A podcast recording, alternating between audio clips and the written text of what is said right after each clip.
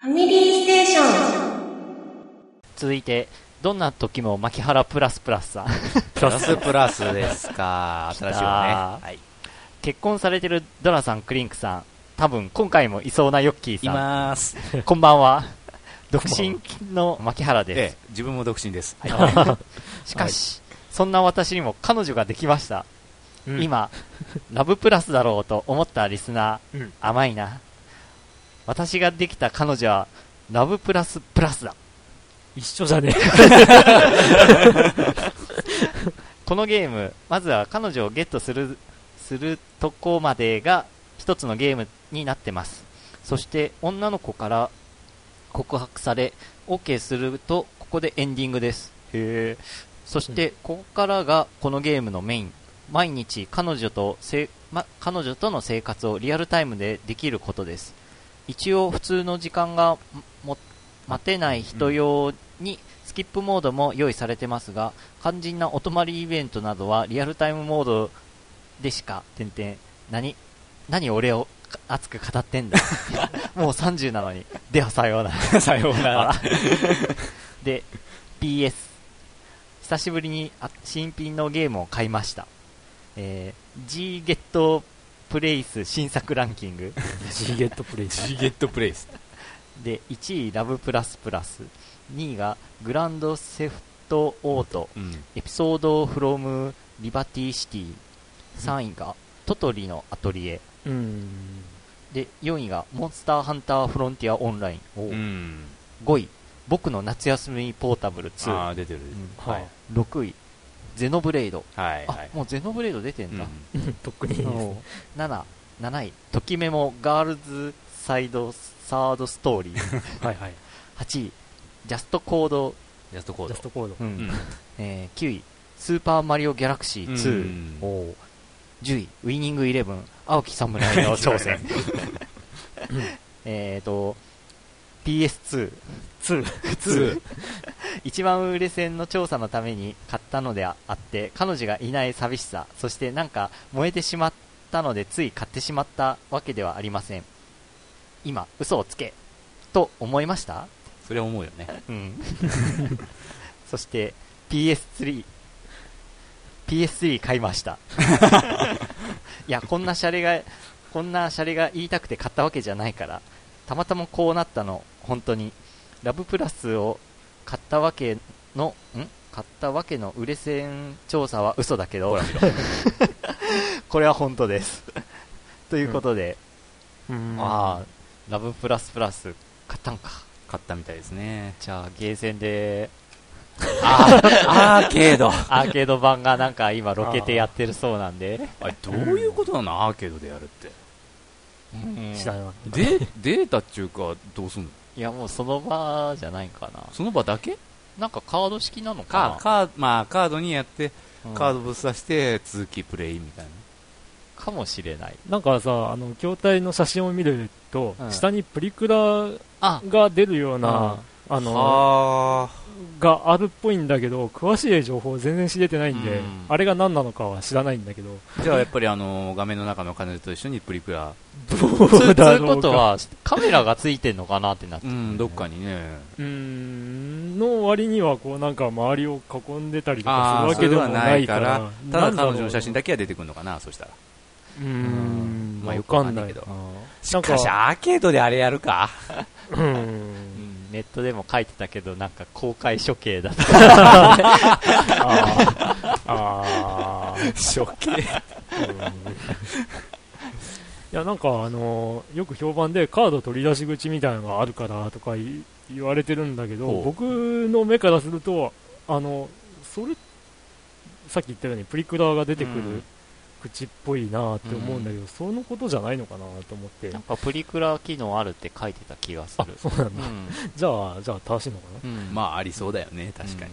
うーんしかし、なんていうか、あのーラブプラスプラス？うん。あの、なんか、なんかネタかどうかわかんないけど、あの、結局あの、マジコンを使って、あの、にやってるあプレイヤーが、うんあの、いつまでもあの、仲良くなれないっつって、だからなんかあの、ねねうんうん。さんという人かな、うん。あのプレあのキャラが、うん。なんかゲームを買うお金を持ってない人と 一緒に付き合えないみたいな、あ、そんなことは書かれてる。なんかそういう、これがまマジコントラップがそんなことになってるみたいな、あれ、ネタだったらしいっぽい。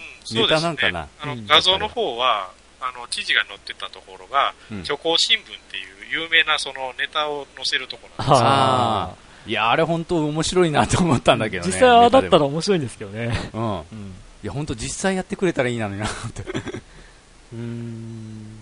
マジコンはな、なんとも。マジコンね。マジコンでやってるやつやっぱいるんだろうな。うん年少者を中心にして。お金のね。なんか最近ね、小学生の DS 持ってるこの7割が書いてたね。うんマジコン使ってるとかっていう話題もあったりしましたが、どうだろうな。まあ、子供は何も知らずにそれ使ってるって感じだとは親が買い与え親て、がその結局節約のために。うんうん。まあ、うちはそれ必要ないよな、うんと。親が買っちゃうし。本物を。あゲームっていうのは買うんだよ、こうして。あうん。ね ねえ、買ってるもんね、ちゃんと。うん。でもちゃんと買おうね、ゲーム。うん。やりたいんなら。うん。やりたくないなら別に買わなきゃいいだけの話だからね。そう、買って、あ、このゲーム失敗だったっていう経験も一つの楽しみの一つだから。あの必要ですよ、それね。ね、昔はそのパソコンのゲームって結構コピーガードっていうのは緩くて、うん。あのまあ、コピーガードついててもバックアップソフトっていうのがこう定期的に発売されて、へあの一応はバックアップっていう名目でコピーはできてたわけですよ。う。うんん。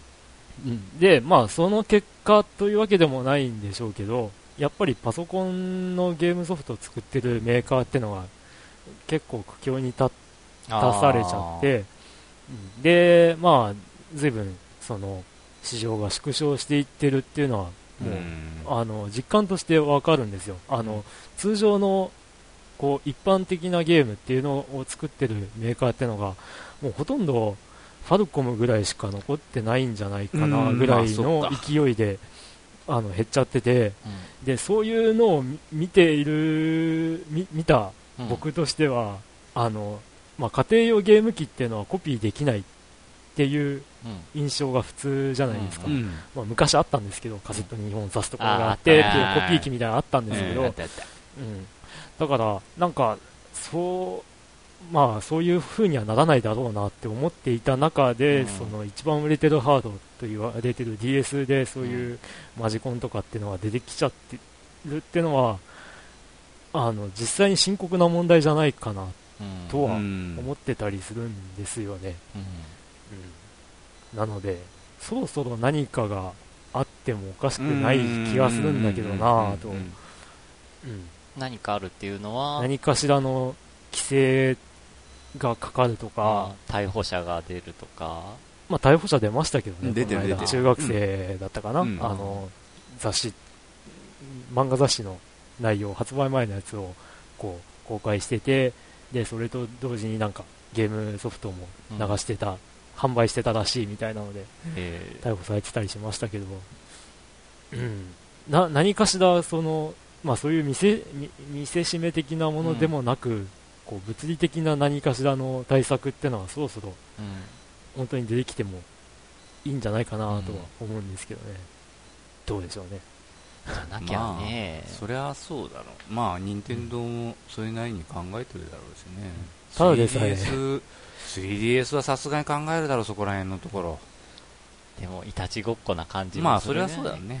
まあ、プラグただでさえのね、今、あのゲーム業界が苦境なので、うんうんやめていただきたいと。皆さん、ちゃんとゲームを買いましょう。買いましょう。買いましょう。うんやるなら買いましょう。うん大人たちからの忠告。大人だから言えるんだろうみたいなこと言われる、言われかねないですが。うんまあ、それはそれだよな。うんまた、あの、悔しかったら、あの、大人になった時にいっぱい買ってください。あ、それがえ こ今月だけでも 10万近く買ったヨッキーのこと。あの、そ、そんな大人めったにいないからね。うん一月にゲームに、ゲームのハードだけに10万かけるような大人俺がなんかはそんなに恥ずかしい大人みたいなことを言ってるいや、いや、ちゃんとお金払って買ってるか素晴ら、らしいことだよ。素晴らしいことだと思うよう。ん怒っていいわ。はい、続いて、ボンビーさん。あ、うんドラグーンさん、クリンクさん、そしてゲストの皆さん、こんにちは。こんにちはボンビーです。ボンビーです。えー前回でビッグニュースだったバーチャロンフォースの、えー360の移植決定の報道は、うん自分の中でどんどん大きくなって、うんついに3万もする 専用のツインスティックを注文するまでになってしまいました。い仲間。や、僕仲間じゃないから。あ、あ お金ないから、そうですかしょぼーん。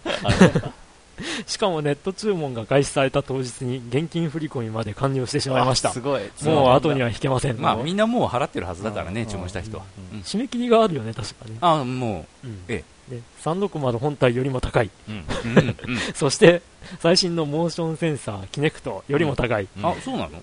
や、わかんない。た僕は。うん、キネクトは1万円台だったあ気がする。そうなんだうんで、このバーチャロンせバーチャロン専用のツインスティックさえあれば、うん我が家の360はあと10年は戦えます。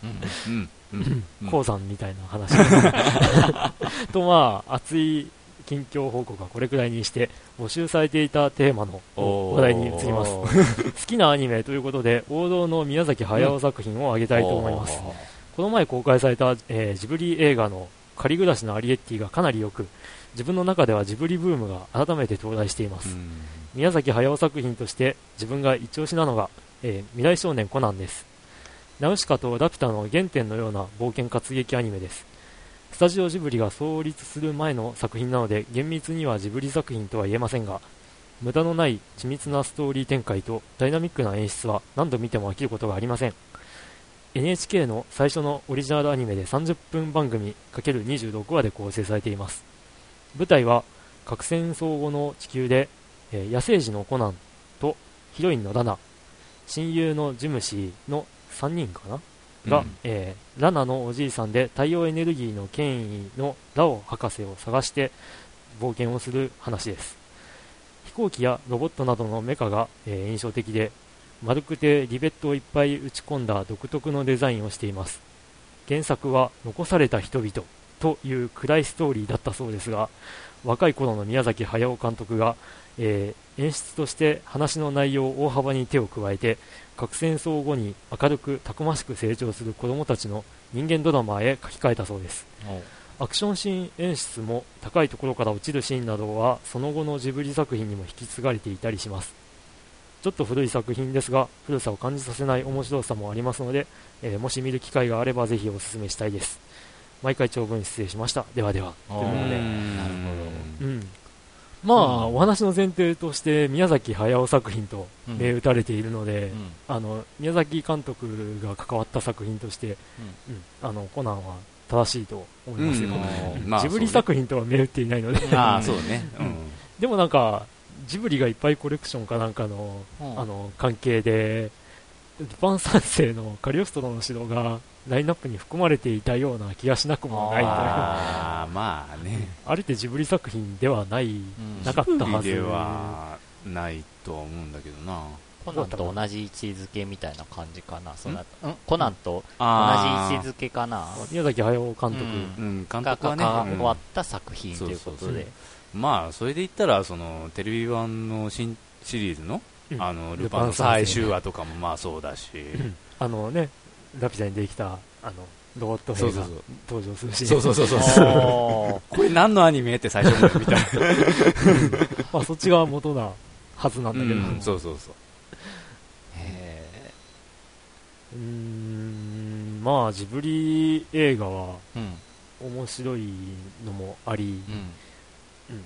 まあ結構人によって評価が割れる作品が多い、多くなってきたかなと思いますけど、でもなんか安心して見られるものが多いかなって感じがするかな。うん。ひょまあ、水準としては高い水準で見られますからね。うん。仮暮らしのアリエッティまあ最近だとポニョとか。うん。それから遡るとどういうのがあったか。千と千尋とかあそこらへんうん。うん。うん。うん。うんハウルとかね。あハウルか。ハウルもあった。そこらへんか。うん。僕が千と千尋がダメだったんで、ダメ？うん。で、その後にハウルが公開、ハウルの牧師とか公開されてるはずなんだけど、なんかハウルがいまいちみたいな話題を聞いてて、で、まあ映画公開が終わって DVD になってから初めて見たんですけど、ハウルは結構好きだったんだけどな。ぁと。ほう。ん。なんか分かりやすいうんと僕は思ったんですけど、ごく最近テレビ放送があったらしくて、ああ、あったね。で、ツイッターとかでその感想を聞くと、うん。分かりにくいとかって話も出てて、うん、やっぱ人によるなぁと、あそこで改めて思ったわけですが。宮崎駿も作りたいもん作ってるって感じだからな。あの人もななんか なんかあったな。なんかツイッター上で見たけけ、もののけ姫の後ぐらいに確か、監なんか督辞めたんだうんあの、うん。自分は前線から引くっていう話をしていて、で、その後、猫の恩返しとか、他の監督のどうん。作品がジブリに登場したんだけうんど、うん。うん。なんか辞めるっていう話を聞いた後に何作かうん。監督やってるんですよね。この仮暮らしのアリエッティは、監督は違うよね。違いますね。うん。確か。うん。まあ、ジブリ作うん品ですが、皆さんは何がジブリ作品では好きなんでしょう？やっぱなんか、トトロか。な。なんか、あの昔のえ日本の風景っていうか、うん。なんか見ててこう、和むっていうか、なんていうか、懐かしさを覚えるというか、うん。うーん。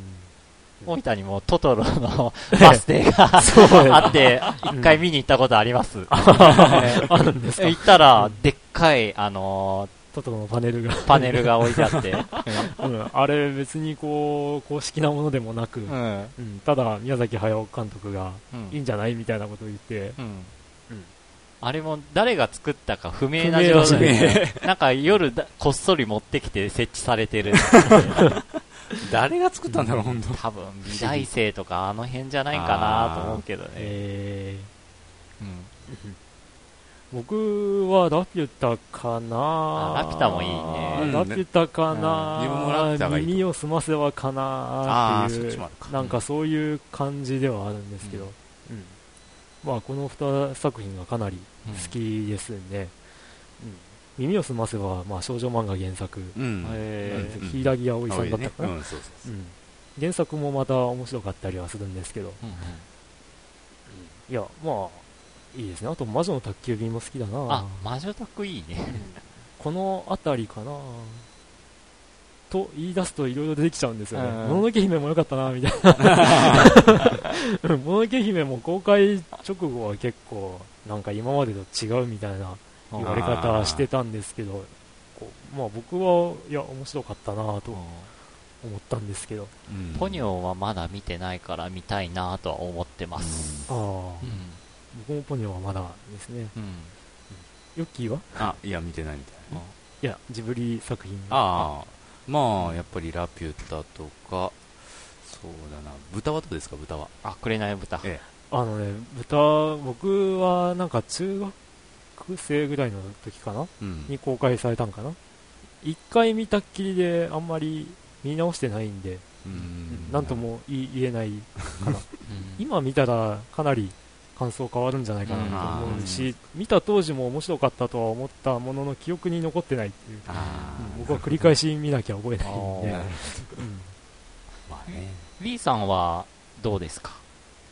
まあ、一番だったら、紅の豚ですかね。あやっぱ豚ですか？まあ、あの飛行機とかがね、出てくるのがいいんですけど、ハウルはこの前のあのテレビでやったのを見たときにですね、ええ。最初にハウルがやっと見つけたよかな。なんかそうやっていうのが、実はあの最後の方に繋がってるっていう感じのが、うん。ジブリ作品っていうよりは、なんか、それこそシニアアニメとかゲームっぽい感じの、あそうあ、だからしっくりきて面白いと思ったんですよ。確かにね。うん。なんかクライマックスに近いようなところを切り取って最初にパッと流すような手法ですねああ、まあでもそうか。そう、そうですね。B さんがカノンがお好きでしたかね？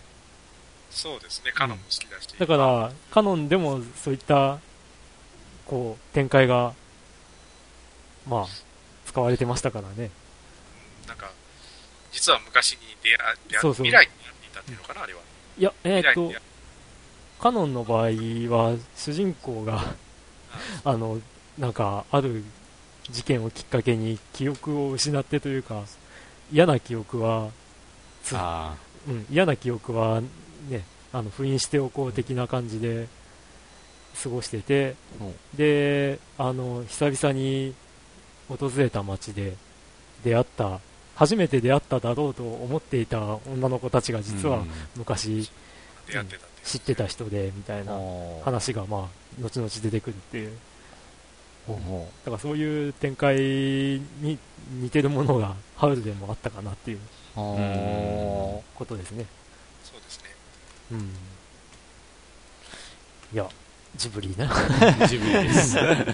ジジブリについてがっつり語る回とか、うんあってもいいかもしれないけど、どうだろう。ーちょっと見返さんといかんな、その時はそうやっぱりね。。そうですね。じゃあ続いて、はい。ヤスさん、はいクリンクさんがポケモンを買われるということで、え私のポケモントークを一つ。ポケモンは子供向けの作品と思われがちですが、うん大人も十分楽しめる作品です。うんニコニコ動画でのポケモン対戦動画が賑わってますしね。うんポケモンは廃人ゲーです。ええひ たすらひたすらひたすらひたすらひたすらひたすらひたすら同じポケモンを作って能力の高い個体だけを育てる。ほポケモンを作るということは卵を産ませるということ。卵を産ませるということは走るということ。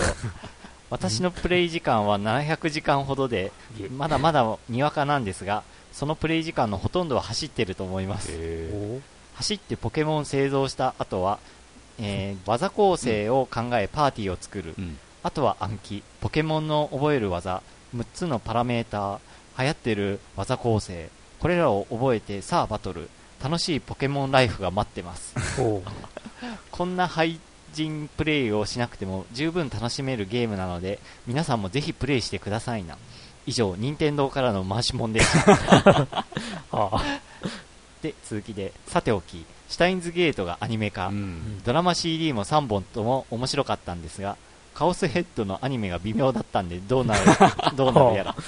ほせめて2クールはやってほしいですなでも26話でも11章あるから1章あたり2.3話かうん大丈夫なのか、う。PC 版で追加 CG 設定資料集買った自分は涙目 いや、多いと思う、そういう人は。下着を愛してるから許すうんキャラソン8枚発売お金を絞り取られる下着を愛してるからこれも許すうんもし PS3 に完全版移植したらうんシュタインズゲートを愛してても許さない ああ。ああ。プレステ3か。うーん。え、何？ポケモン配信ゲーなの？何それ？やだ、怖い。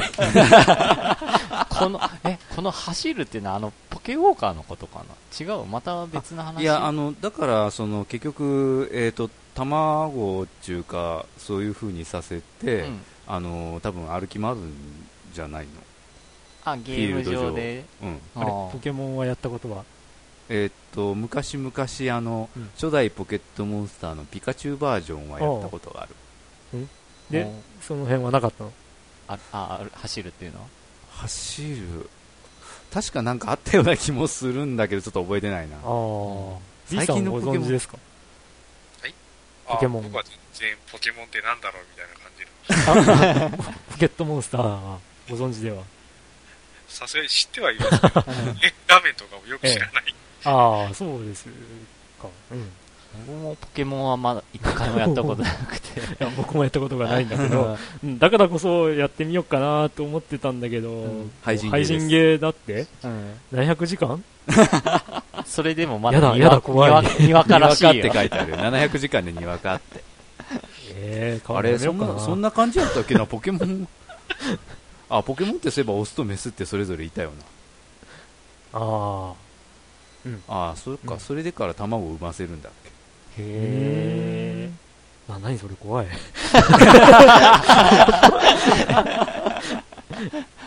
だからこれは、そのう、んどんどん、その、結局卵から産ませて、あの、優秀な個体だけ、うんあとは間引いて、なんか、ダービースタリオンみたいな。うん、うん、うん。ダビスタ。ダビスタね。ほんと、産ませて産ませて。うん というゲームらしいですよ。なっちゃうな。いや、買う、買う、買いますよ。普通に RPG してたと思うんだけどな、自分の時は。う。うんん。捕まえてさ、野生のやつ捕まえて。うん。レベル上げて。うん、まあまあ、買ってみて、うん。どんなもんか、うん。うん。まあ、うん、話しますよ。はい。ポケモン、ポケモンといえばね、あの、まあ、あの、あれだ、ポッドキャスト、他のポッドキャストですけど、うんうん青春アルデヒドという、ああ。うんあの、科学番組うん。で、ね、あの、こう、パーソナリティの二人が、うん。あの、兄弟でうん。ポケモンにハマって、へで、その話がちらほら出たりとかして、まあ、その辺も、うん、まあ、僕がプレイすれば、うん。あの、理解できるのかなと思ったりはするんですけど、うん。うん。なんか、隠しパラメーターもあったりとかするっていう話をうん。耳にするんで、なんだろう。だから、ハマる要素、ハマる要素満載なんだろうね、うんほんとこのゲームは。うんうんまあ、そうでなきゃここまでね、うん世界的に盛り上がりもしないだろうっていう感じ世界的だね、ほんと。うんで、下着？あ下着か。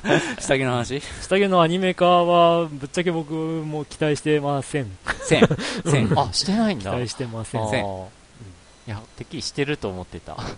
や、だから前も言ったように、こう、ね、うん。ルートが分岐するゲームを無理やり一つのルートにしちゃいがちなんですよ。テレビアニメに貸しちゃうと。うん。うん、だからそうなるといろいろ無理が出ちゃうんじゃない、ねって思って、うん、だからその辺を完全にこうルート分けして、誰々のショーみたいな話をやって完全に違う流れですよっていう風に見せてくれたら万々歳だけど、多分しないだろうなって思うんで期待してません。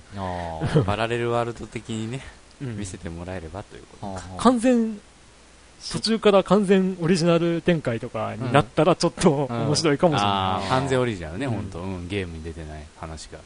うんそれは確かに、ないだろうな。ないと思うな。それやるとまあ、期待する人と怒る人と二分されるだろうね、またあ。まあ PS3 に出ちゃったら買うよ。買いますか？ー でも、ヤスさんは、申し訳ないでも許さないと。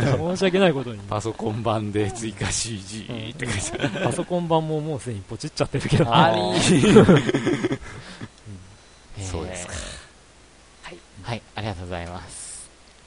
続いて、はい。木川隆一さん。はいうん皆様、このクソ暑い中、いかがお過ごしでしょうか？暑いですね、ほんと。うん。暑すぎで引きこもってるものの、ファイアーエンブレム、新紋章の謎をクソのどく頑張ってる木川隆一です。お、うん出ましたね。うん。一面進めるのに何日かかってるとか。ちなみに主人公は世界観無視のひらがなネームの女魔導士ひらがなネーム。いいですね。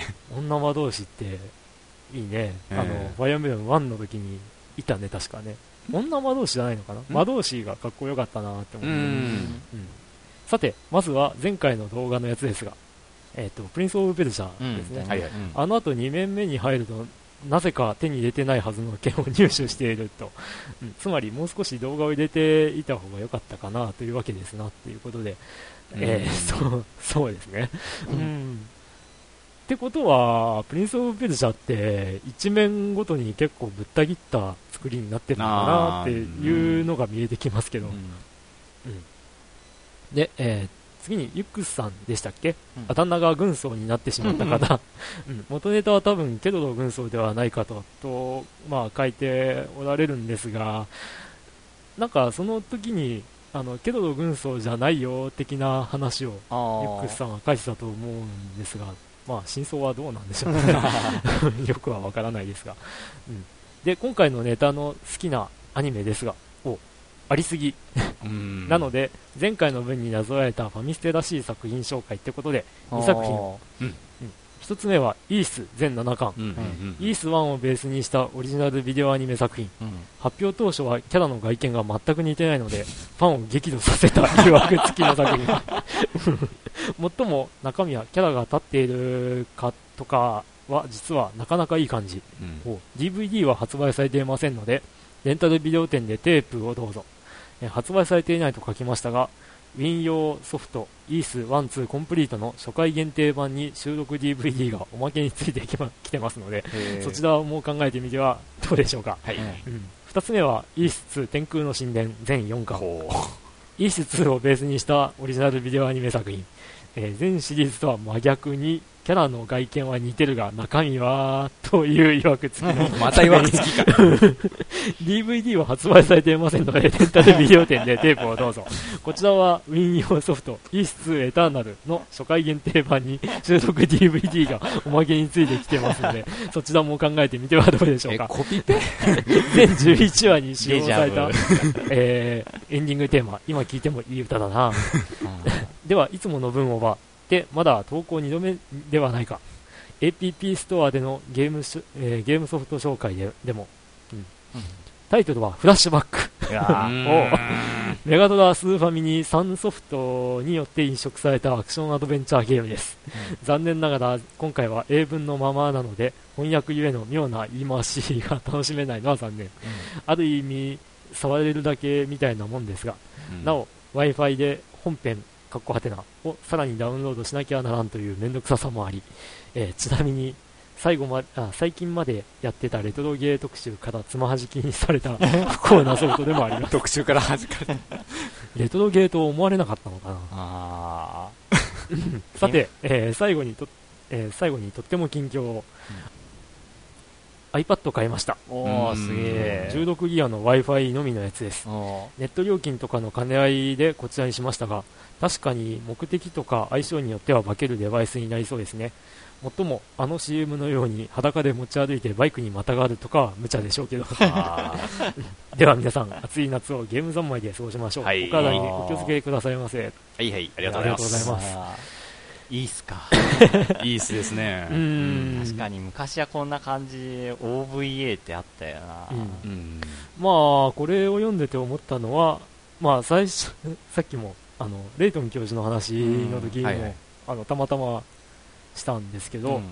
そのゲームのグラフィックとうん。アニメになると、あれでっていうのは結構あり、うん。ああったんですよね。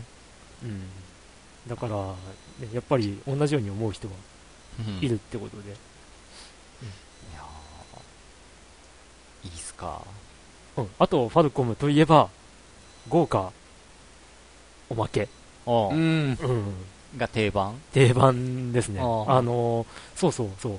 あの、ファミリーステーションをお聞きの皆さんには、うん。こう、ね、あの、お伝えしておかないといけないのが、うん。あの、この番組の、こう、本編の最初にかかっている、あの、ソーサリアンの、あ城ここで会えるねっていう曲がですね、あの、最近 PSP で出た、うん。あの、イース VS 空の奇跡ってはいはいはいいうはいはい。やつの初回限定版についてくるサントラに入っているという。しかも、あの、あの曲は PC8801 版をこの番組では使用してるんですけど、PC9801 に移植された版だと前奏が違うっていう。で、なん、とその ESVS のサントラには88版が入っているという。お おーじゃあ、うちの流してるそうです。あれが同じのが入ってると。同じ構成のが入っているという。へーあなので、ね、あの、僕が手をこう出したいなと思いつつお金がないので手が出ていないという。かなり勧められたんですけど、かなり迷い迷ったんですけど、うんポチってないという。あ うんそうですか。ーなかなか。イースは PC エンジン版で1、2、3やったな。ワンダーガーズフロムイース。うん。を PC88 でワンダーガーズフロムイース。はやったん。ですけど、うん。あと Windows の、えー、あれは6かな、うん。なん。だっけナピシステムの箱。そうそうそうそう、ね、あれを買って、前も話しましたが、イース1から5がついてくるという。うん。すごい。だから買ったってのもあるん。ですけど。うん。え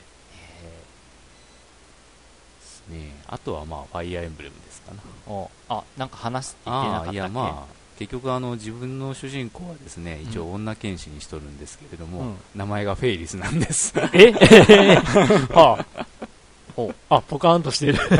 ネタがちょっとわからなかった。シュタインズゲートに出てくるキャラクター名前。え。おー妄もちろん全開現地の方ですけれど。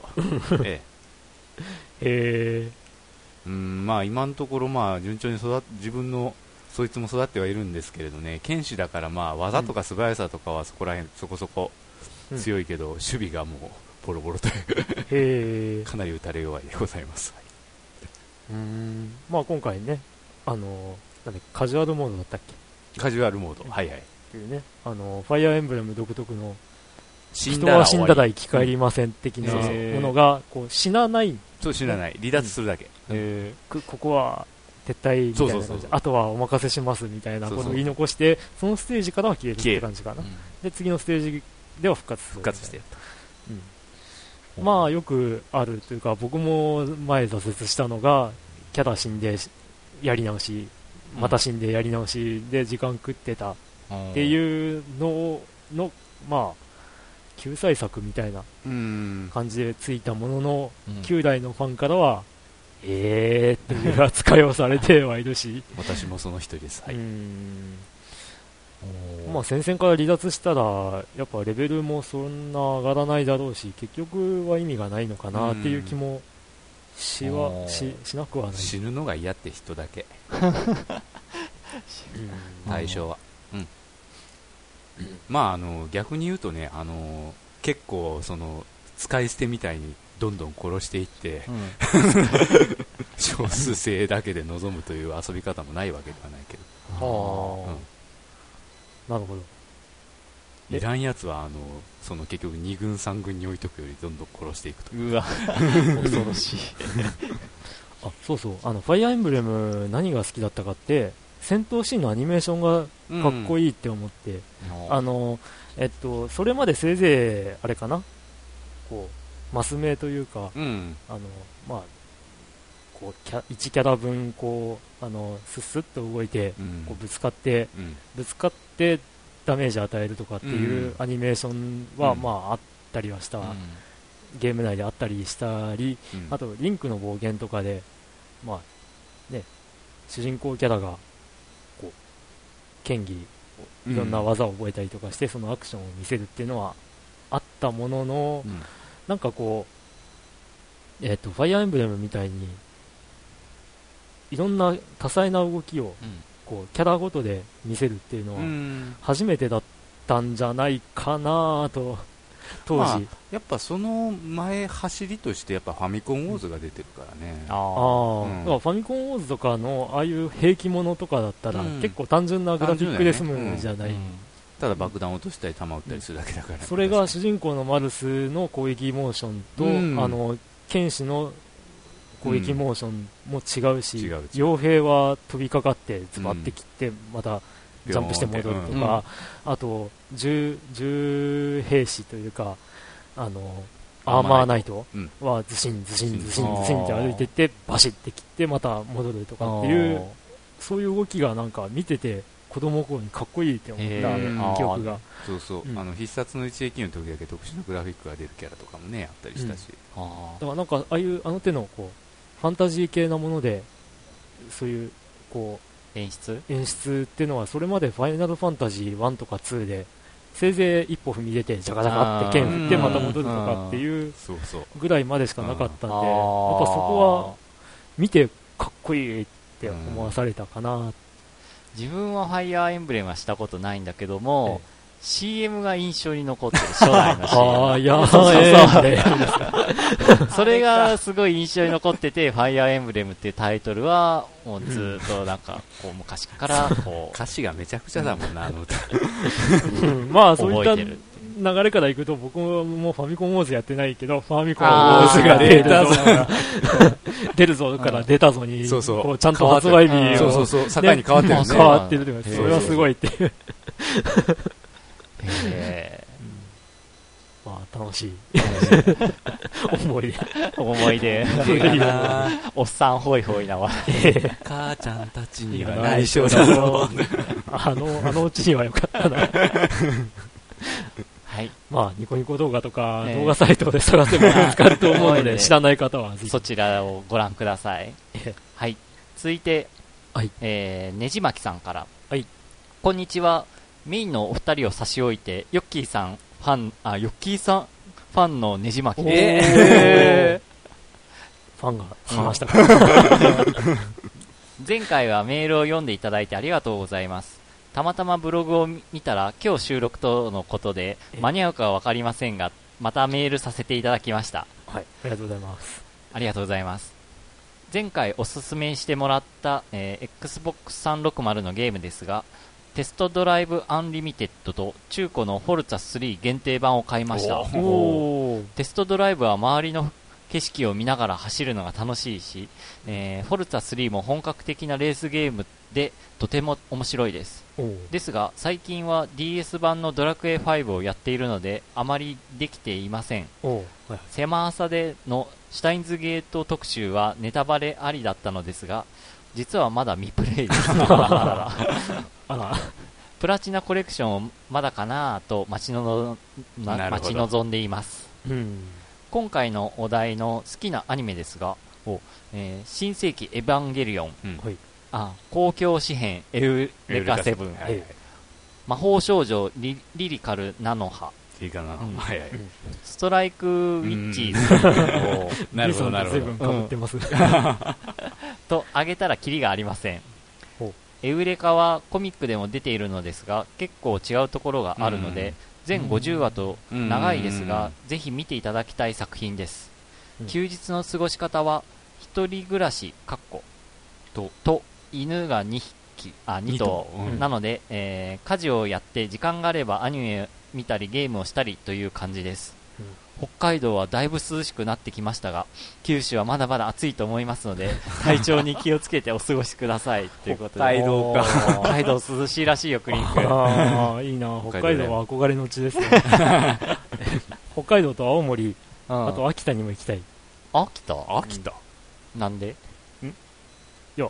まあ、あの、辺りに行ってみ、行ってみたいいう。ああ、特にななんかこう目的地、ここ見に行ってみたいっていう意味じゃなくて、なるほど。うん、まあ、なんとなく雪国に憧れをあ持っちゃってるんですけどね。その青森でもあの恐山行きたいとかそういうのじゃなくて。違うね。あ違う。青森、うん、秋田も出たと思ったんだけど違うかな。あの、青森に関しては、僕の好きな、うん。あの、うん漫画で、うんナチュラルっていう、えっと、うん。ああの、えっと、ゲームでそういうのはあるけど違う違うよね。からね。全然違う。うん。えっと、成田美奈子っていうほ人が書かれてる漫画で、う。んナチュラルっていうのがあるんですけど、それで、あの、バスケ部の部員なんですけど、あの、合宿に青森に行って、へで、まあ、あの、せっかくだから観光もしてけ、みたいな感じで、現地にいる、あの、げ現地が地元の、うん。あの、キャラクターが、こう、観光案内してくれたりとかしてるのを見てると、いいな、ほまあ、夏の青森もいいな、みうたいな。ほう。お夏の北海道俺行ってみたいな、あの、だらっ広い道を車で走ってみたいっていう。なるほどね。ううん。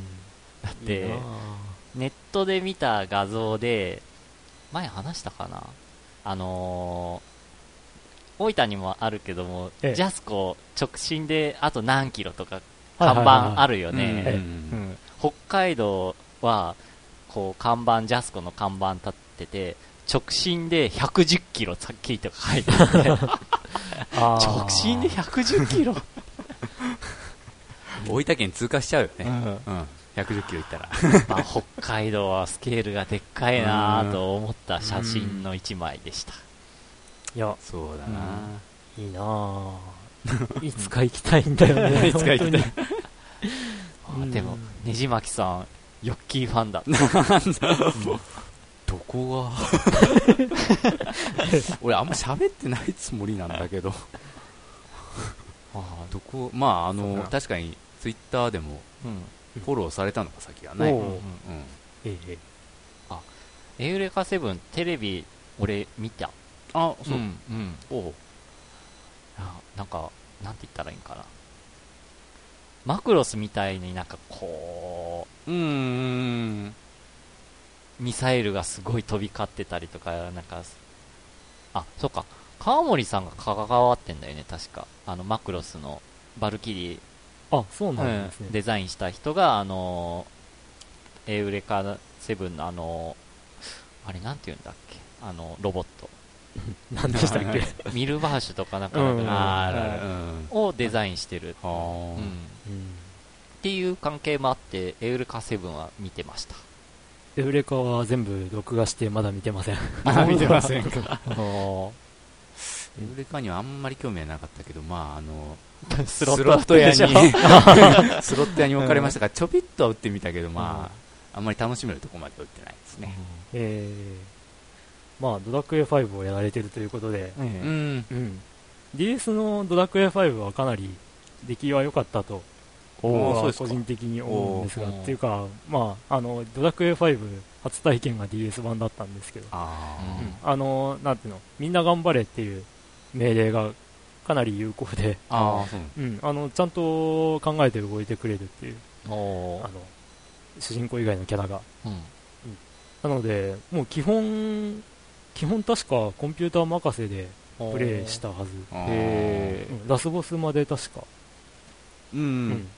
ただドラクエ 4DS やった時にドラクエ4のね、あの、ラスボスはちょっと、あの、一部命令させろじゃないとダメだったんだけど、うん。フーバーハーかけてくんないんだもん。かけろよって話で。いやー、その AI かな。ドラクエ4のファミコン版え。え AI え。搭載してて、のみ。えーやって、ドラクエ4やったけども、もうあれファミコン版だったからかな、結構バカで、うん。まあね。うん。うん。結局自分でこうコマンド選んでったかなっていう思い出がある。うん。まあね。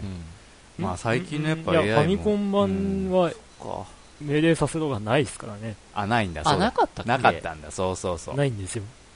あ、じゃあ俺我慢してやってたんかな。でしょう。だ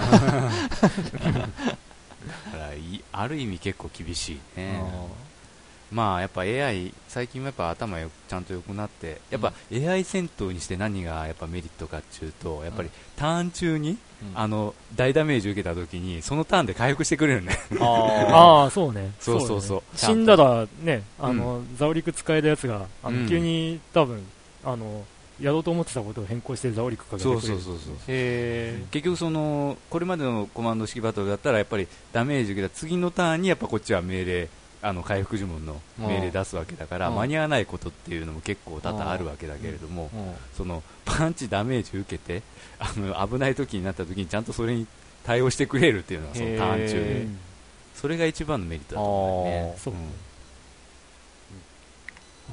まあ、ファミコン版がそこまで動いてくれてたかどうかってすごい微妙だけど。分多分それは全然ダメだったと思う はい。好きなアニメ。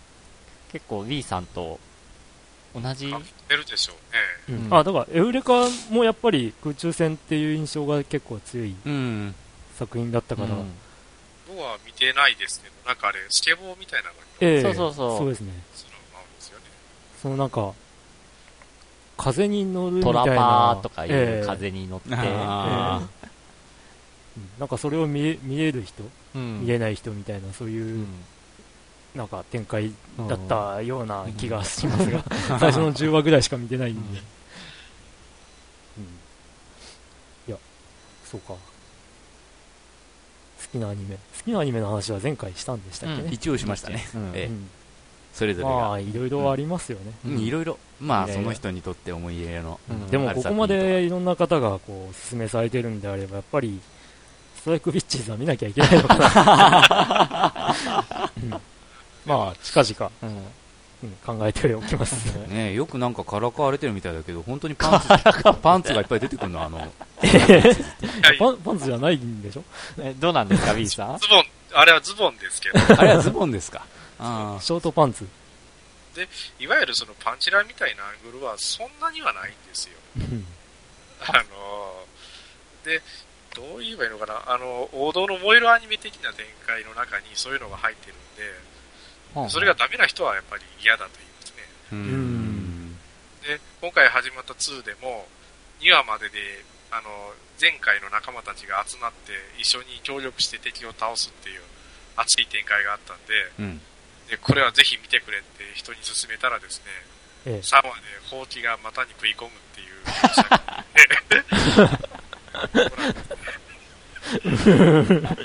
恣意的なものを感じる。あなんで、なんでここでこんなものをしてっていうことはあったんですけど、ほ、ほいほいですかね。それが普通なんでしょうかね。うん。するんですよ。だって、今度あの DS でまた新しいゲームが出ますけどお、タイトルが、癒す、治す、プニプニするだったかな。プニプニ。うん。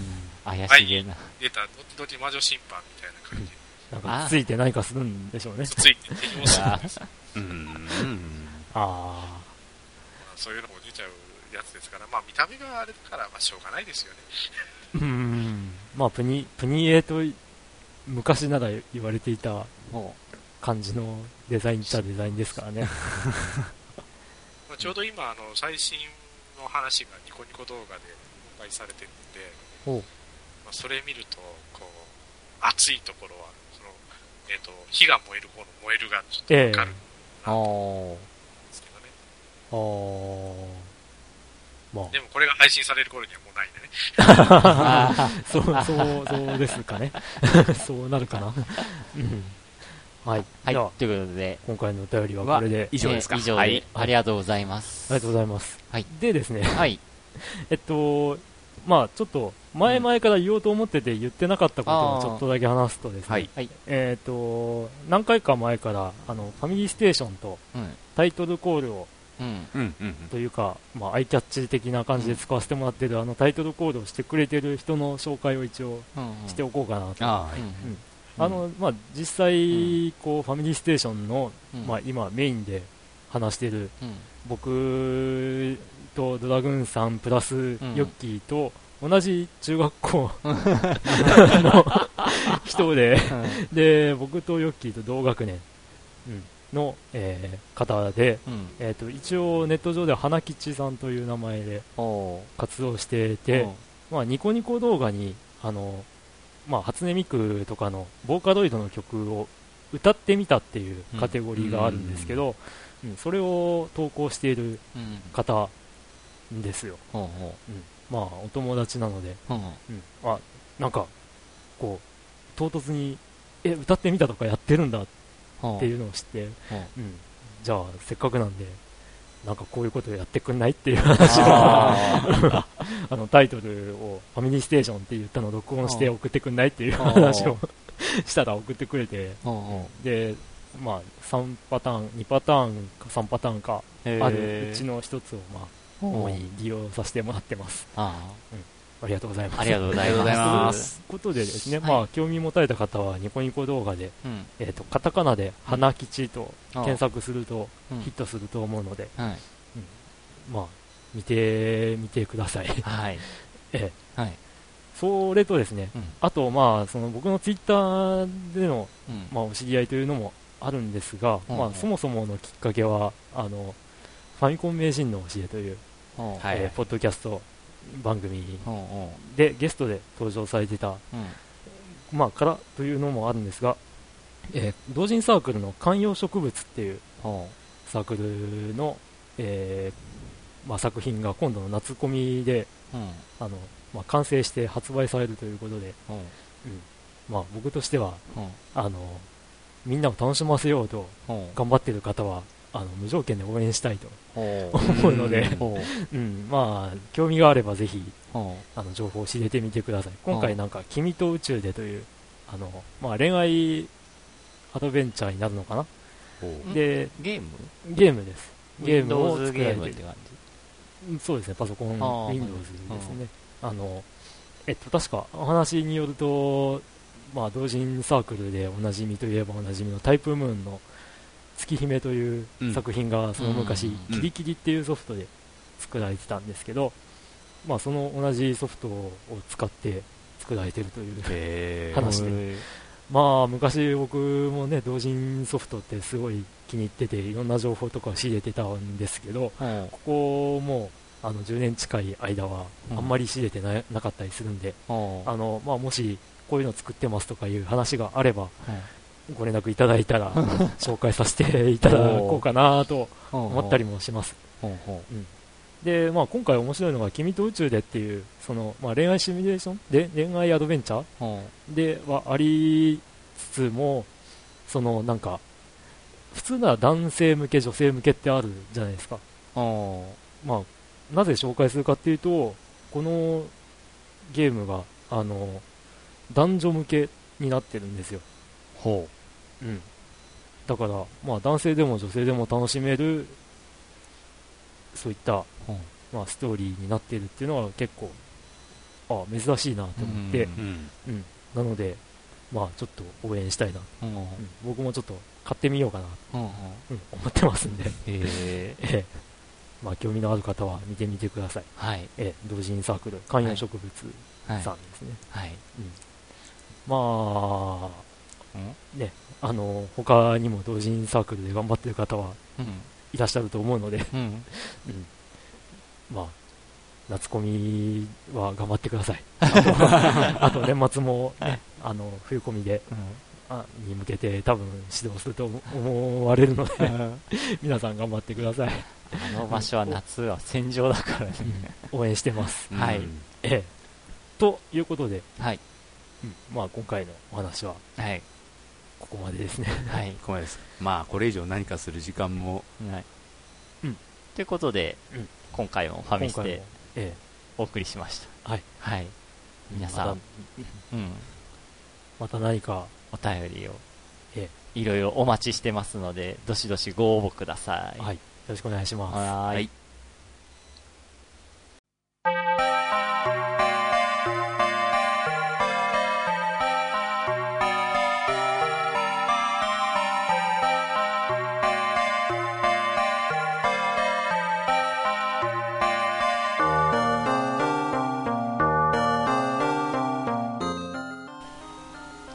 ことでエンディングです。はい。お疲れ様でした。お疲れ様でです。すはい。まあ、いろんな諸事情があって、ええ。あの、早めに今回はやるという感じだったんですけど、はい。えで、えっ、と、本編でちょっと言い忘れてた話題がありまして、はい、前々回にボンビーさんが、あの、メールで送ってきた内容で、はい。あの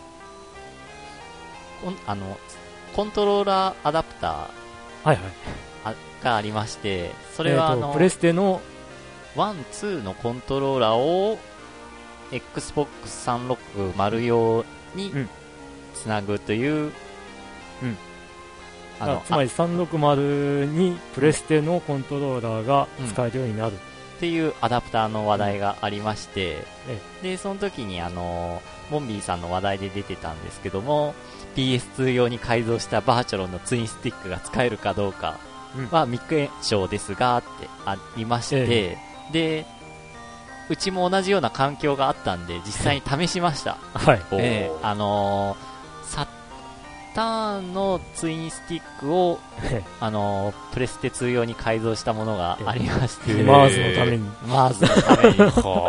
で、はいそれプラス、その、コントローラーアダプタえーを使って繋いでみたら、うん。あ繋いで、あのー360版のバーチャロン、あのーオラタン。オラタンをやってみたら、できました。あできた。おー。素晴らしい。あのタイムラグとかどうですか？操作とああそんなになかった。あないうん使えました。普普通に。もうなんかやっぱツインスティックじゃ、ツインスティックでやった方がやっぱやりやすいなって改めて実感しました。うん。まあでも、でも3万円のツインスティックを買うので、うん。いや、このコントローラーアダプターの欠点は、あの、ボイスチャットが使えないっていう欠点があるんで、うんまあ、オラタン使えるのはオラタンまでかなって。まあ、もしくはフォースで一人プレイでひたすらするとか。うんなるほどうん。そうですね、一人でやる分には、うん。まあいいかなって感じですよね。ただ、ボイスチャットを使って連携したりとか、うん。対戦したりする場合は、ちょっとこのコンあのアダプターだと、ボイスチャットができないんで、専用コントローラーが必要と。うん。ということで、3万円で 注文しました。うん、みんな金持ちだよな。えー僕は買いません。買え、買えません。買えますーということを、あの、お伝えしたく、うんえー今言いました。ありがとうございます。ご報告ご苦労様です。はい。まあ、いろんなゲームに手を出してるわけですが、えまあ、なんていうか、協力プレイとか対戦プレイっていうのが、あの、主流になりそうかなとも思ったものの、まあ、まだまだ一人用でも遊べるゲームは多いかなとー、あうんーまあうんね思いますね。まあ、実際に協力プレイとか、こう対戦プレイだけになっちゃうと、うん。あの、僕とかみたいに時間が、うん。あんまりゲームする時間が取れないとかっていう状況になっちゃうと、もう完全にゲーム離れを起こしそうではあるんですが、うん。ままああ、そうはなってほしくないな。そうか。まあ MMORPG とかはまあそれなりにね、それはそれなりにまた。うん。やりようがあるんでね。面白さはわかるんですけどね、うん。その面白さに乗っかれない自分っていうのがかな、悲しいというか悔しいというか。時間はある程度必要じゃないかうん、でも FIFA10 面白かったな。な。え、もう過去形？もしかして。いやいや。い面白や、かったって。うん、なかなかね、できないんで、ああ。この間久々久々というえー。か初めて、まあなんかあのツイッターで見る限りねいろんな人がやってるみたいだからちょっとうん。自分もどうかなと思ってこの前クリックに聞いてみたりしたんだけどうん、これおもろいって。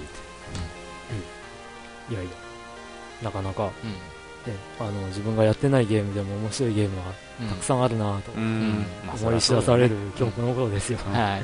えはい。ええっと、さっきもお話をちらっとした、ね、あの青春アルデヒドとかは前も紹介したんですかね。あの科学、うん。科学を楽しく話そうっていうような流れのうん。ポッドキャストで、聞いてると、なるほどそうだったのかっていうことが多くて、あの、ほんのり勉強にも ほん、のりというわけでもないのかな。うん、あの、けうんほんのりというか結構かな。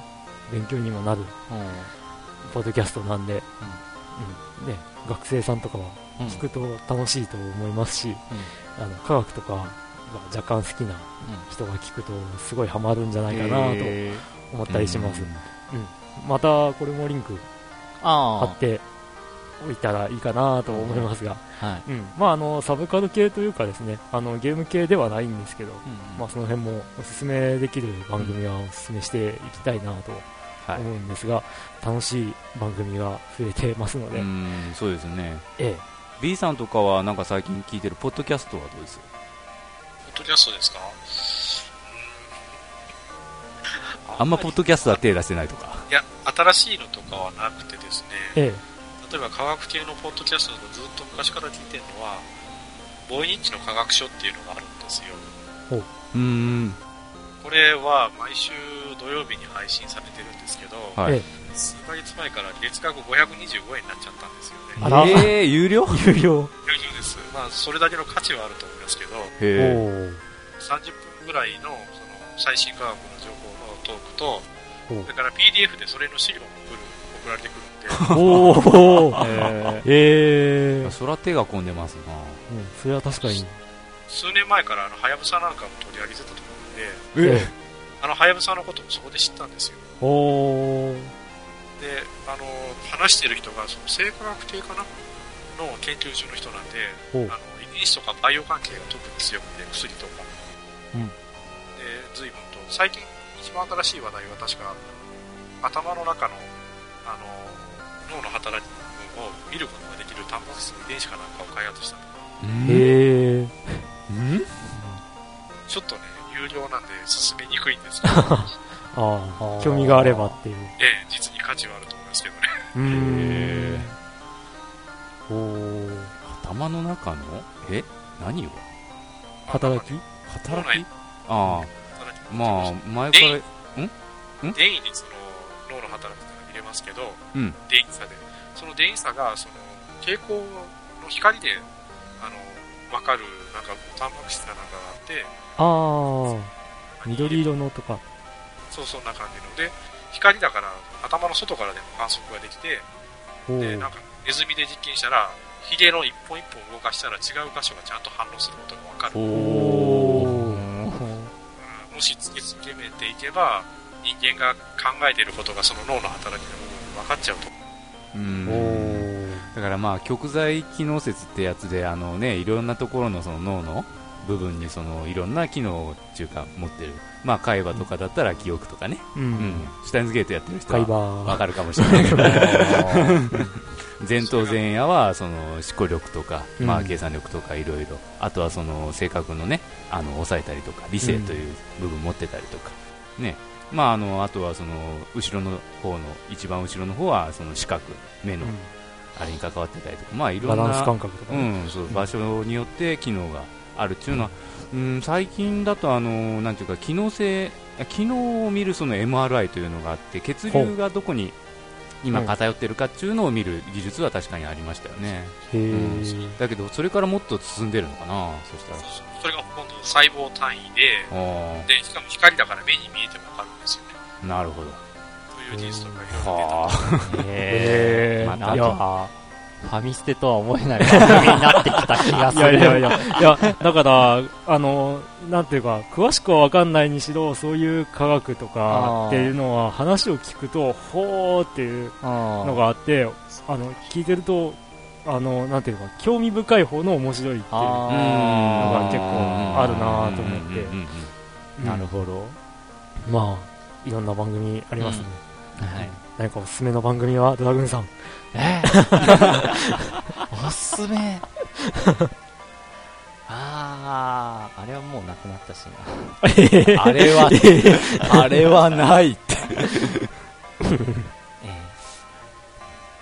ええてな感じで。はい、終わりますかね。はい。はいはい、終わり終わり。みたいな。じゃあ、あのね、おすすめのポッドキャストも皆さんから。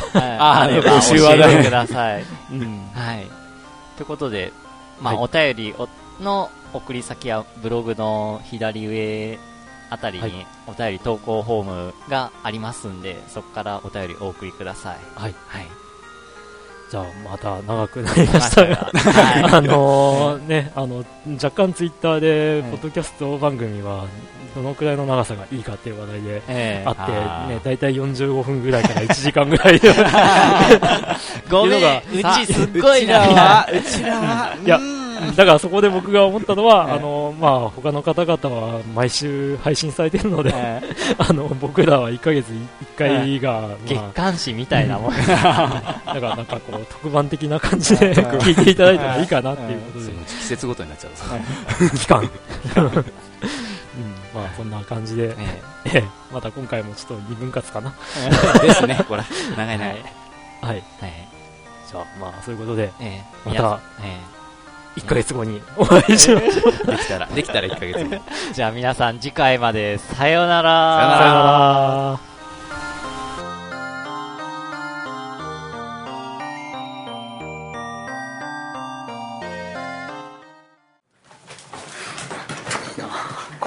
さよなら。そんなになんかこうパズルで爽快感がなかったっていうこれは本当にびっくりします。え、何それ？解いた後もいまいちピンとこない絵が多かったって言ってたけど。あの例えばですよ、うん。これって一応クリアした後っていうのは、うん。まあなんか自転車だなって分かるじゃないですか、でまあ分かりやすいようにってカラーになるんだけどカラーになった方が分からない。だからうちのうちの僕と奥さんの楽しみ方としては、うん。あのこの絵って何なんだろうっていうところからあ入ってくるの。ででまあこう特にパズルを解く爽快感もなく、うん。やった後にあの完成したら、ん。あのこう完成しましたみたいな感じでこうちょっと絵がこう移動してうん。でそれからカラーに変わるんですけどあのそこから カラーになってうん。その答えのうん。正解のタイトルが出るまでにうん。この絵が何だったかっていうのをよあの当てるっていうゲームになっちゃってなってるっていうなんだこの絵は、みたいな。そうそう。何これっていう。違うゲームになってるわけね。もうすでにこの絵は何でしょうゲーム想像力とで。いう奥さんがす性ごいね得意なんでこの手のパズルがか。だからあのーなんだっけな 30×30 とかがあるのかな？あでそれを解いて、あの多分その最初のうちは 5×5 とかしかないんで。あそれはすぐできるわなあのなんてドット絵ってやっぱこうマスが多いと細かい絵が描けるわけで、あのマスが多いやつをクリアしたら、あの結構おなるほどっていう絵が多いんじゃないのっていう予想で奥さんが一番最後最初から選べる一番最後の面を選んで、解いてみたら、うーんみたいな。それでもよくわからん絵だった。あこれ多分重量上げだよね。って言ったら、本当に？って言われてあ本当に重量上げだった。みたいなクリンクですらわかんない。んだ